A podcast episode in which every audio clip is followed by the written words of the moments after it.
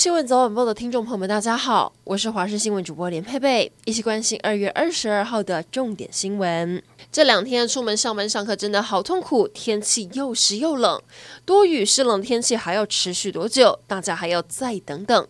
明天还有一波冷气团接力报道。今天低温中部以北约十四度，明天在冷气团的影响下，低温掉到十三度，加上有封面带来水汽，各地雨势都会变得明显。还好，只要再忍耐一天，周四方面就会离开，连日的降雨终于趋缓，但北部东半部水汽还是偏多，冷的感觉恐怕还是会有。预计要到周五才会转干，接着就能迎接二二八连假的好天气。寒流来袭带来特殊美景，白雪封住了雪山山头，银白世界宛如仙境。雪山全谷这边积雪厚度达九十公分，是近五年来最高。管理处预估，如果再继续下雪，可望打破二零一六年一百四十五公分的最高纪录。另外，台中福寿山农场虽然因为海拔只有两千多公尺没有下雪，但场内的樱花持续绽放，加上现场起了大雾，雾里看花的美景也像仙境一样。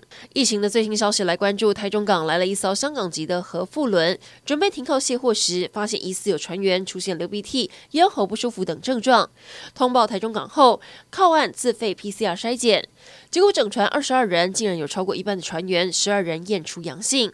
因为在上岸前就验出这十二位船员是被列入境外移入，没有入境台中市，因此也没有相关的确诊足迹。疫情相对平稳，台湾何时能解封呢？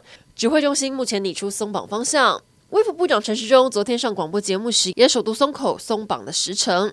预计三月将会有第一波松绑，包含台铁、高铁饮食解禁、开放商务客来台，以及 RT 值如果缩小，也就是病毒传人的能力小于一点二，就会再缩短入境检疫天数。台大感染科医师黄立明也乐观看待，认为进入夏天之前，边境有机会开放。到了暑假七八月，室内外人数管制可望全解除，十连制疫调也可能退场。最后就是解除戴口罩的规定。然而国外的状况，英国首相强森二十一号宣布与病毒共存计划，从二十四号开始，确诊者都不用再强制居家隔离，进入公共场所也不需筛检，确诊者可以自由外出不受限，成为了欧洲第一个开放确诊者自由行动的国家。然而，全球第一个全面解禁的国家是丹麦，二月一号开始已经免戴口罩。奥地利跟德国预计从三月上旬跟中旬全面取消。以色列则是从三月一号开始，就算你没有打疫苗也能入境。至于南半球澳洲，昨天开始正式开放国境，完整接种疫苗的民众入境之后不需隔离。副总统陈建仁传出在去年底已经加入民进党。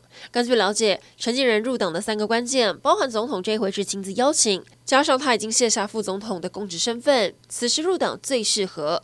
再加上近年发生了许多重大议题，让他觉得他可以进一步提供执政的民进党更多协助。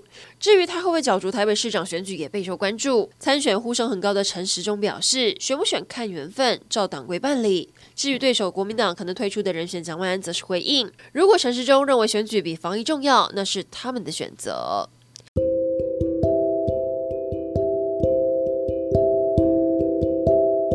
以上整点新闻，感谢您的收听，我们再会。